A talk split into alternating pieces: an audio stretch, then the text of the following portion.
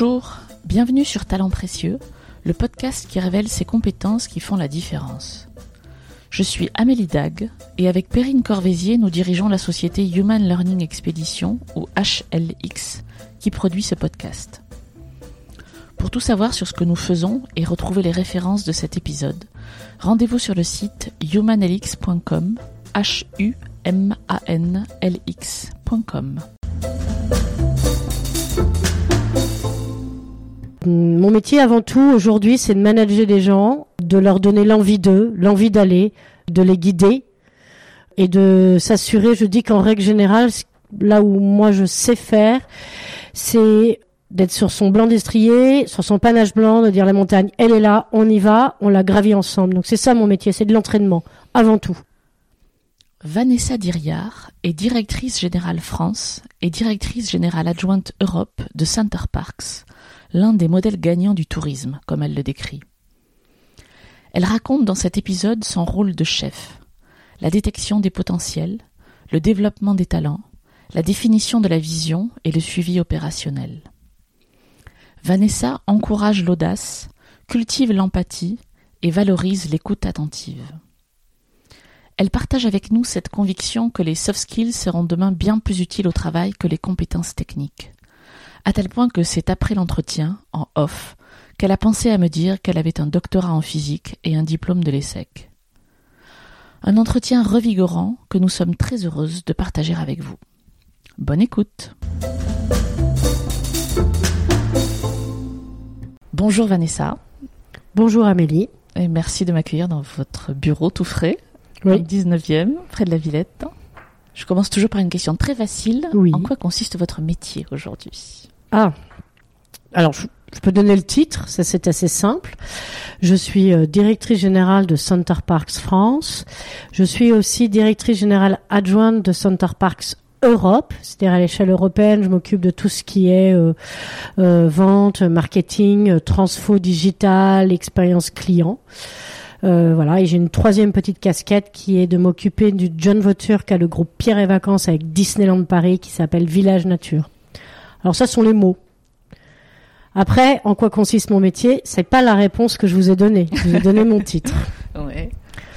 Mon métier avant tout aujourd'hui, c'est de manager les gens, de leur donner l'envie d'eux, l'envie d'aller, de les guider et de s'assurer, je dis qu'en règle générale, là où moi je sais faire, c'est d'être sur son blanc destrier, sur son panache blanc, de dire la montagne, elle est là, on y va, on la gravit ensemble. Donc c'est ça mon métier, c'est de l'entraînement, avant tout. Parce que derrière, j'ai d'excellents professionnels qui délivrent et qui exécutent. Mais pour qu'ils puissent être dans cette euh, mentalité-là, il faut qu'ils aient euh, une envie dans le ventre, et ça c'est mon job, en synthèse. Vous pouvez peut-être nous dire quelques mots, même si on connaît Center Parks, Pierre et Vacances, en tout cas en France, quelques mots sur la taille, par exemple, combien de Center Parks en France Alors, euh, Center Parks en France, ce sont six parcs, sachant que chaque parc fait en gros 50 millions d'euros de, chiffre d'affaires pour donner une, une, taille. Ce sont 2500 collaborateurs. Et en Europe, Pays-Bas, Allemagne, Belgique, euh, en plus de la France, ce sont 26 parcs et 11 000 collaborateurs. Donc c'est une belle entreprise en très forte croissance et qui est en train de se transformer, de monter en gamme et, de, de, changer son expérience client. C'est un des modèles gagnants de l'industrie touristique parce que je pense que ça, ça explique bien sur une année pleine. On est à 75% de remplissage sur les 365 jours, ce qui, ce qui veut dire qu'on est quand même très bien rempli. Et ça, c'est lié à notre concept. Et le concept, ce sont des petits cottages dans des très beaux endroits, dans la nature, avec un grand pôle aquatique et des activités extérieures comme de l'acrobranche. Voilà. Je crois que vous travaillez dans le tourisme depuis euh, quelque temps, c'est ça? Oui, j'ai commencé dans le tourisme en 2002. Ça fait quand même pas mal d'années. Euh, 17 ans, mon Dieu. Oui, 17 ans. Je faisais du conseil en strat et mon dernier client m'a dit on aimerait bien que vous nous accompagniez dans la, dans la mise en œuvre de vos recommandations. Ce dernier client s'appelait VVF Vacances et la recommandation c'était un projet stratégique de transformation complète de l'entreprise. Et quoique jeune, j'avais déjà conscience que ce que je savais faire c'était transformer. Et donc j'ai sauté le pas et j'ai quitté le conseil excessivement formateur par ailleurs, pour aller euh, prendre une direction marketing chez VVF Vacances, qui est devenu Bellambra Club. Je me suis occupée de faire ce lancement de marque, euh, ce nouveau produit. Euh, j'ai accompagné l'histoire Bellambra pendant 11 ans, 12 ans. Et après, j'ai basculé il y, a, il y a 5 ans environ dans le groupe Pierre et Vacances Center Parks, assez passionné que j'étais par la marque Center Parks et, et ce qu'elle avait à offrir en termes de promesses clients et un petit peu quelque part de rôle sociétal en France. Donc je voilà, j'ai basculé. Si vous le voulez bien, j'aimerais que vous me racontiez un épisode ou un moment de votre vie professionnelle dont vous êtes particulièrement fier. Une réussite, soit visible de l'extérieur ou quelque chose qui vous est très personnel. Il y a peut-être deux choses quand même dont je voudrais parler. Une première chose qui est pas mal liée à ma mon expérience ici chez Center Parks France, qui a été la, la création de produits complètement en dehors des normes qu'on a appelé les, les cottage expérience, euh, dont un qui s'appelle euh, le cottage aventure. Et en fait, c'était une création avec un décorateur de cinéma d'un cottage qui euh, n'a rien à voir avec ce qu'on voit habituellement. Et vous rentrez dans une une bibliothèque dont on ne voit pas la porte, vous franchissez la porte, vous êtes dans une tente berbère, euh, ensuite vous franchissez à droite, vous vous retrouvez en Amazonie. Euh, pour aller dans la chambre enfant, vous passez par un tunnel, euh, je sais pas si c'est le bon mot parce qu'il est collé au plafond. Donc par un tunnel collé au plafond. Donc en fait c'est ça. Donc ça, ça, je suis assez fière parce que c'était vraiment en dehors de la boîte. Personne n'avait jamais trop pensé à ce type d'expérience et comme je suis convaincue que pour construire une marque, il faut construire une expérience, on a été créé ce, ce produit. Et puis après, c'est mes petites joies du quotidien. Ce sont des joies de manager et ça m'est arrivé plusieurs fois dans toute ma carrière. Des jeunes gens euh, bourrés de potentiel ou des gens plus seniors qui disent, tu sais, Vanessa, si je reste là, euh, c'est parce qu'il y a toi. Et ça, ça me fait toujours énormément de bien. Ça me nourrit énormément. Comme mes collaborateurs m'envoient comme ça des vrais merci qui viennent du cœur ou ou me disent que leur énergie c'est parce que je leur insuffle. Enfin voilà, ça c'est ma deuxième, mais, un autre grand moment de fierté. Voilà, ce sont quand mes collaborateurs viennent euh, finalement d'eux-mêmes me dire euh, c'est parce que tu es là. Dans ces deux exemples que vous racontez, mhm. comment vous faites pour euh, réussir, pour arriver à ça? Alors, on va prendre le deuxième. Mhm. J'ai un management excessivement empathique et en cela, je crois que je suis assez féminine. Donc j'ai cette capacité à me mettre à la place de l'autre, ce qui fait que j'arrive relativement bien à anticiper les conséquences de mes paroles ou de mes actes, ce qui me permet d'aller dans le bon sens, qui n'est pas forcément le, le, même pour tous, et donc d'adapter mon management. Ça, c'est une première chose. La deuxième chose, c'est que je suis assez claire sur mon rôle et le rôle de mon équipe. Et alors, je vais paraphraser un, grand penseur. Non, je rigole. C'est Jacques Chirac dit un chef, c'est fait pour chefer. Mais à partir du moment où on a compris ça, qu'un chef, c'est fait pour chefer, et que ce qu'on vous demande à vous, ou alors il y a une autre façon de le dire qui est, euh, il suffit de décider. Et donc, quand vous avez compris qu'en fait, ce qu'on attend de vous, c'est une direction, et de leur apporter et de prendre des décisions sur lesquelles ils sont en but parce qu'elle est trop compliquée, parce qu'elle a trop de conséquences, parce qu'elle est trop lourde pour leurs épaules. Et que sur tout le reste, vous leur donnez un vrai terrain d'expression, un vrai terrain de, développement, eh bien, moi en tout cas, dans ce que j'ai expérimenté, hein, ce qui n'est pas une vérité absolue, euh, ça fait des équipes heureuses et qui en tout cas euh, sont adaptées au mode de management. Donc ça, c'est vraiment euh, ce qui, ce qui je pense est à l'origine de, ce deuxième succès. Alors le premier succès euh, dont je suis fière, faut un jour ne pas avoir peur d'aller en dehors des sentiers battus, d'exprimer sa créativité, faut pas avoir peur de prendre des risques. Et oui, ça pouvait être une énorme plantade. Et ben au pire, c'était pas très grave. Et euh, donc c'est oser, oser, juste oser. J'entends donc empathie, la capacité à cheffer, j'adore le mot, euh, l'audace. Mm. Vous êtes né avec tout ça ou vous l'avez appris? Non, très clairement. Enfin, et là, je trouve que le, le monde n'est pas toujours très très égal. Oui, je suis né avec. Oui, oui, Il n'y a pas de doute. Vous, vous, aviez sa petite, vous vous en souvenez? Oui, il n'y a pas de doute. Alors j'étais très mal à l'aise. J'étais pas du tout. Euh, alors aujourd'hui, pour ceux qui me découvrent aujourd'hui, non mais comment ça se fait euh, J'avais assez peu d'amis, j'étais très seule, j'avais du mal à nouer des relations alors qu'aujourd'hui je suis un animal social. Parce qu'il a fallu apprendre à vivre avec toutes ces capacités que j'avais toute petite, euh, parce qu'il a fallu apprendre à les gérer, parce que moi je suis une boule d'énergie, que je suis fatigante, et que donc il faut apprendre à gérer tout ça. Donc ça m'a pris quelques années de temporiser euh, les grandes qualités, les grands défauts que m'avait donné euh, ma génétique. Mais une fois que j'ai compris mon mode d'emploi et que j'ai pu l'adapter aux autres, mmh. euh, ça a été ça a été plutôt pas mal. Mais en l'occurrence, le leadership, la capacité à décider, euh, l'audace, la créativité, il me semble en tout cas que je suis née avec. Est-ce qu'il y a une, une, compétence ou une posture que vous appréciez particulièrement chez les gens avec lesquels vous travaillez? J'admire les personnes capables d'une belle écoute attentive. C'est un exercice compliqué qui, avec mon caractère, me paraît très compliqué. Et donc j'admire cette capacité-là parce que je trouve que ça renforce énormément euh, le leadership, je trouve que ça renforce énormément la compréhension des problèmes. Et donc ça c'est quelque chose que je trouve excessivement utile et, efficace, en tout cas dans le monde de l'entreprise, mais pas que. Une écoute attentive de ses enfants et permet aussi de régler un certain nombre de problèmes. Est-ce que du coup cette compétence-là, vous essayez de la rechercher chez les candidats, par exemple, que vous recrutez? Ah, Alors, je j'ai une posture assez particulière sur le recrutement. Hein. Alors, elle est composée de deux choses, cette posture. Un, je suis persuadée que si vous avez en face de vous quelqu'un d'intelligent, rechercher une expertise technique n'a aucun intérêt car il pourra l'acquérir en quelque temps. En revanche, si vous allez derrière chercher des capacités cognitives qui vous intéressent, dans mon cas, des gens à l'aise dans des univers complexes, des gens créatifs, des gens qui ont cette capacité d'écoute attentive, et que vous alliez chercher ces, soft skills qui sont derrière.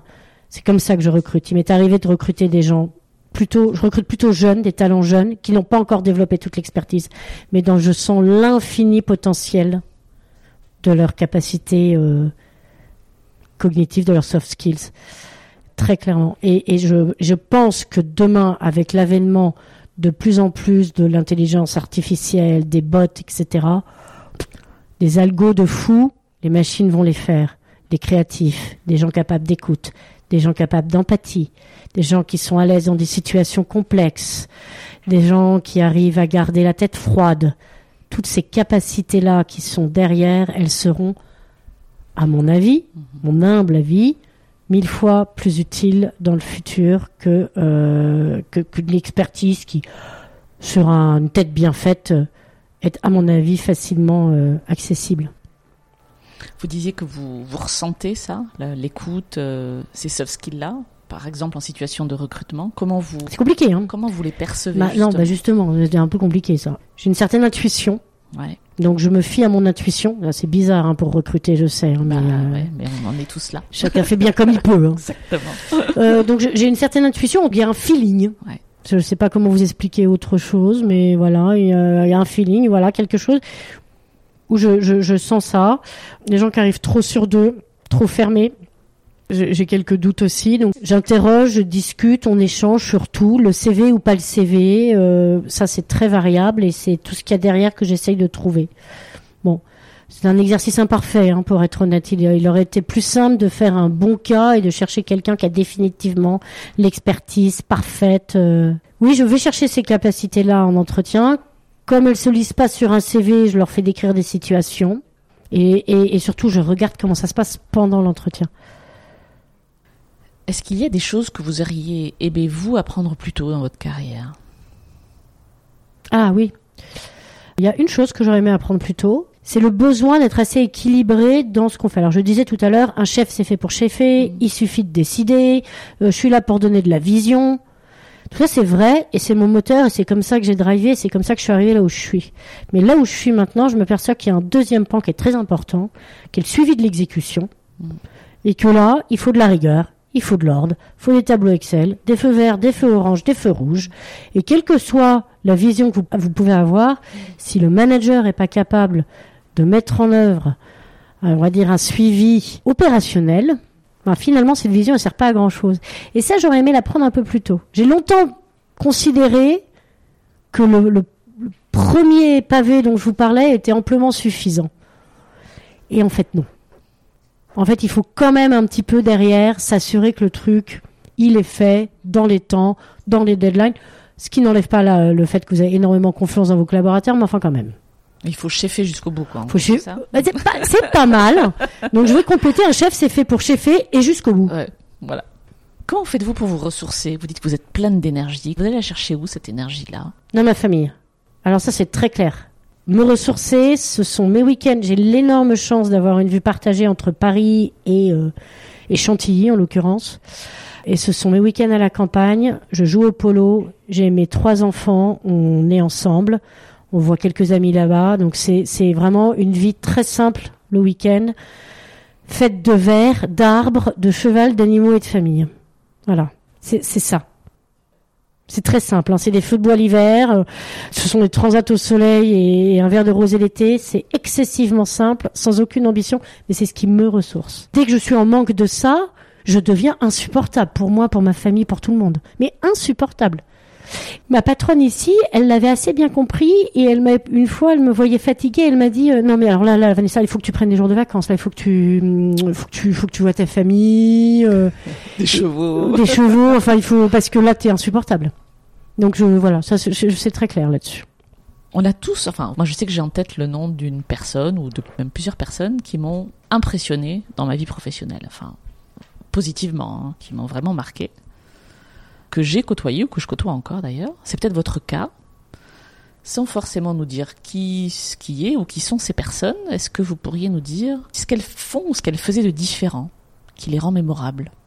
Il y en a une, euh, c'est une, une femme de mon âge. Là où elle m'épate, c'est qu'elle arrive à combiner euh, euh, son job, hyper active dans des associations. elle est en plus adorable à l'écoute de ses amis. Et donc, c'est cette complétude. Moi, ce que je trouve épatant sont les gens qui sont capables d'avoir une complétude d'approche et qui, et, qui sont finalement dédiés à ce qu'ils font dans, dans plusieurs piliers. ça, pour moi, c'est hyper important. Et après, les, grands créatifs m'ont toujours, moi, euh, bouleversé. Et après, mais ça, c'est tellement évident, évident, évident.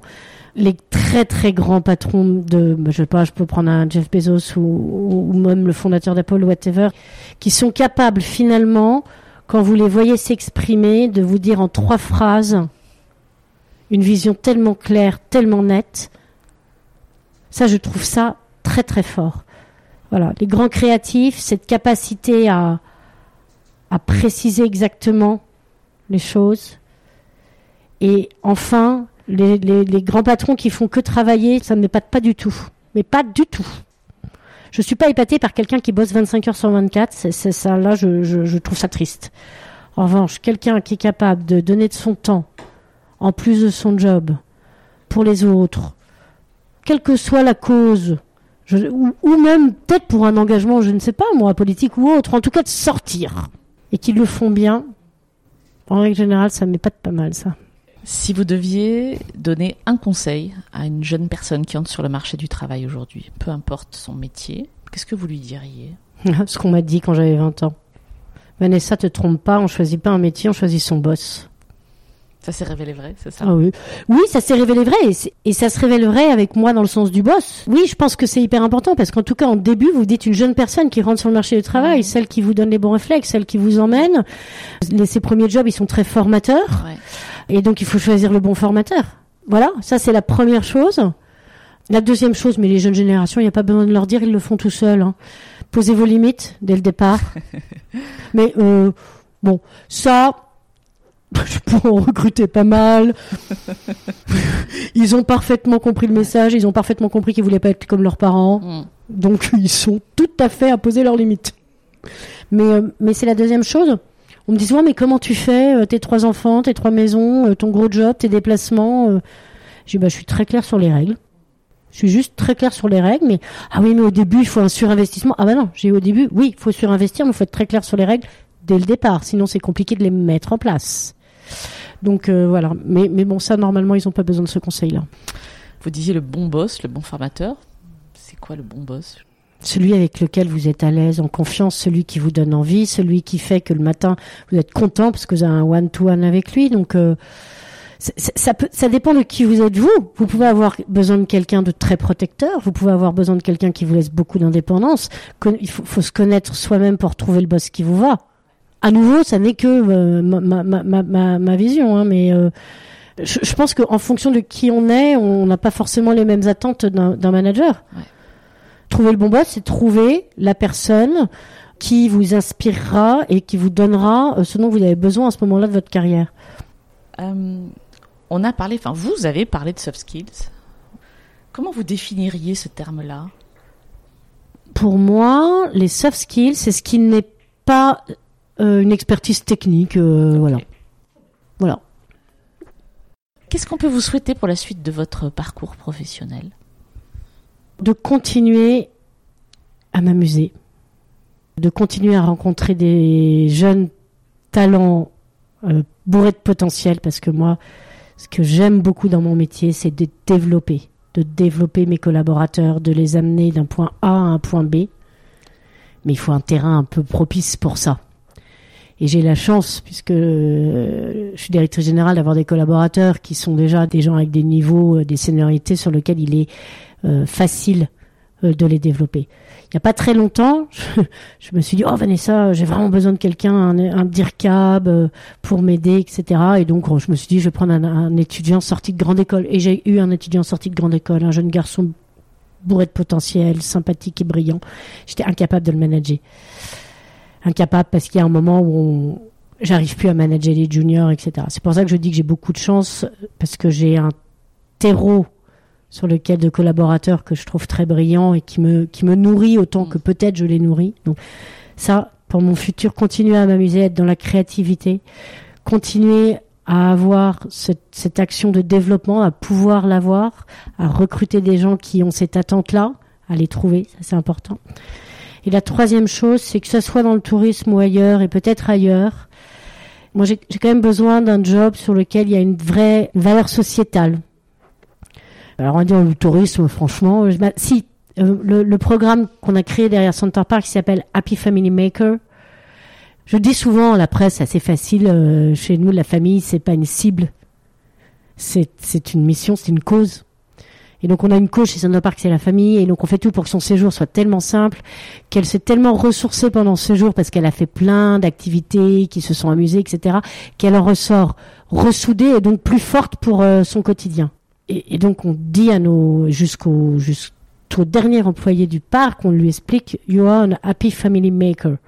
Ce qui est non, tu n'es pas femme de ménage, tu es créateur de famille heureuse. Et donc cette valeur aujourd'hui telle que moi je la vois sociétale, on va dire de, de ce job, je, je voilà, je, ça c'est important pour moi de continuer à voir ça et peut-être d'aller euh, découvrir des secteurs euh, qui vont encore plus loin dans ce type euh, de choses.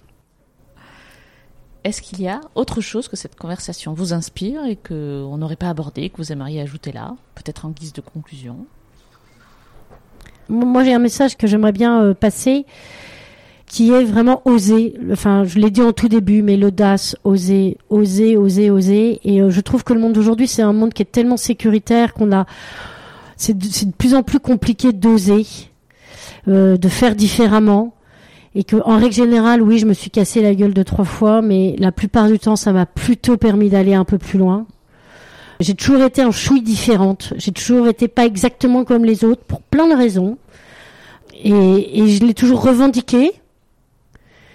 Et en fait, il y a un côté très blanc-noir parce que du coup, soit ça matchait complètement et euh, il y avait une vraie belle histoire euh, d'entreprise ou de projet, soit ça matchait pas du tout et ça s'arrêtait tout de suite parce que euh, parce que c'était impossible. Donc vraiment l'audace, ne pas avoir peur de tomber, c'est vraiment important et je je trouve que c'est un message qu'on doit faire passer à nos à nos jeunes en fait. Merci beaucoup. Merci à vous. Nous espérons que vous avez apprécié cet épisode autant que nous avons aimé le préparer et l'enregistrer. Si vous aimez ce podcast, le meilleur moyen de le soutenir est de laisser un avis 5 étoiles et un commentaire sur Apple Podcast. Cela permettra à d'autres de le découvrir également. Abonnez-vous à Talents Précieux, vous serez ainsi notifié des nouveaux épisodes. Talent précieux vous est proposé par Human Learning Expedition ou HLX. Nous concevons et mettons en œuvre des programmes originaux et impactants destinés à révéler et à développer les soft skills des individus pour en faire des acteurs épanouis et performants dans l'entreprise du XXIe siècle. Pour en savoir plus sur HLX, connectez-vous sur humanlx.com, ou suivez-nous sur Facebook, sur Instagram sur LinkedIn ou sur Twitter. À bientôt pour de nouveaux épisodes.